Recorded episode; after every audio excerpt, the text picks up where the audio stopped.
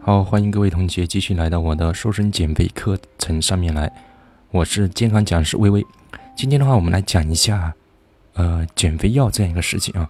关于减肥的这个事情的话，很多人肯定会，呃，会那个关关心到这个减肥药的这个使用上面来。因为有些人的话，可能觉得那个运动啊或者节食这个。效果和速度啊太慢了一点，然后想结合那个减肥药来使用。呃，其实的话，关于这个减肥药的话，我不是特别推荐啊，但是我也得要呃专门花这一花一点时间来给大家简单的阐述一下啊，不然的话呃会让很多人的话产生一些疑惑。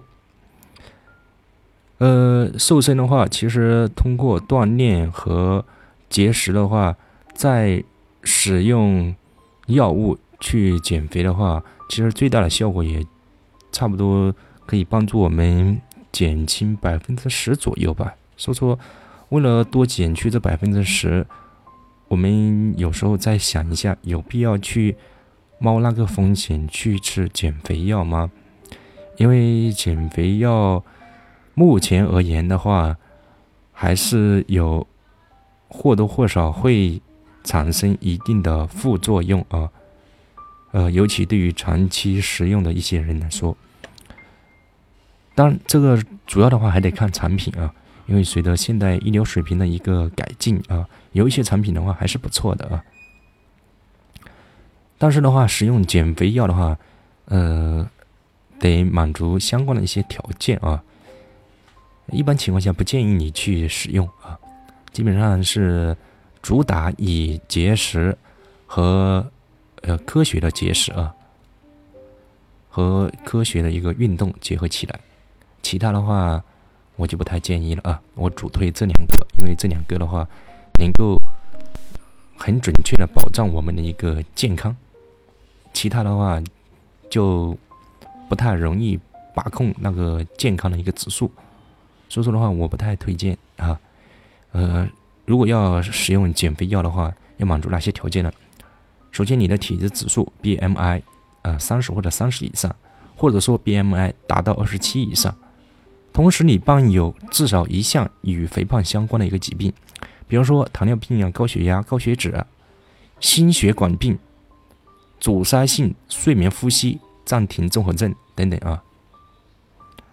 因为目前的话，我们亚洲国家这边的话，呃，没有一个自己的一个推荐标准，很多还是要参考美国的一些用药标准啊。关于减肥药的话，我还必须要强调两点啊。